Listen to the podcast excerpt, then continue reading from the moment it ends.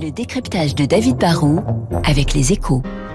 Et avec la Banque Postale, engagée aux côtés de ceux qui font l'économie de demain.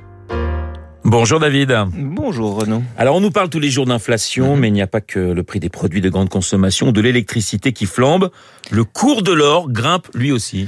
Ah bah oui, l'or a effectivement la, la cote depuis le début de l'année puisqu'on est passé d'un peu moins de 1800 dollars l'once euh, à fin 2021 à plus de 2000 dollars en, en, mars. Hein. Depuis, le cours a un peu rechuté, c'est vrai, mais on n'est pas très loin des records historiques de 2020 en pleine crise Covid et surtout, on reste à des niveaux presque deux fois supérieurs à ceux de, de 2018. Hein. Comme l'euro s'est en plus affaibli par rapport au dollar, qui est la monnaie dans laquelle on calcule le cours de l'or, bah un joli petit lingot d'un kilo vaut un peu plus de 60 000 euros aujourd'hui contre à peine plus de 30 000 il y a 4 ans.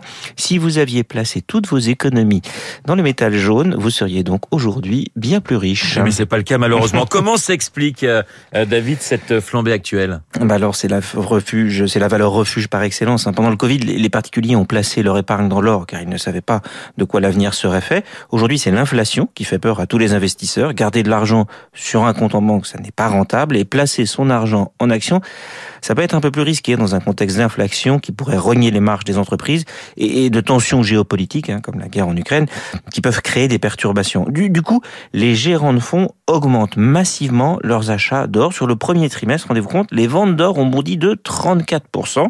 Et quand la demande euh, augmente aussi fortement sur un marché sur lequel l'offre a du mal à suivre, bah forcément, les prix montent. Est-ce que cela veut dire que l'or va rester durablement à des sommets?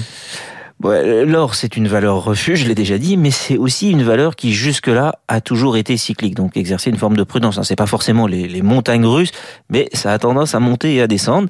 Là, c'est sans doute parti pour rester à des valeurs assez hautes pendant un petit moment, car on est dans un univers qui regorge de liquidités. Vous le savez, hein, c'est l'effet des politiques publiques et des banques centrales pour éviter une récession économique suite à la crise Covid.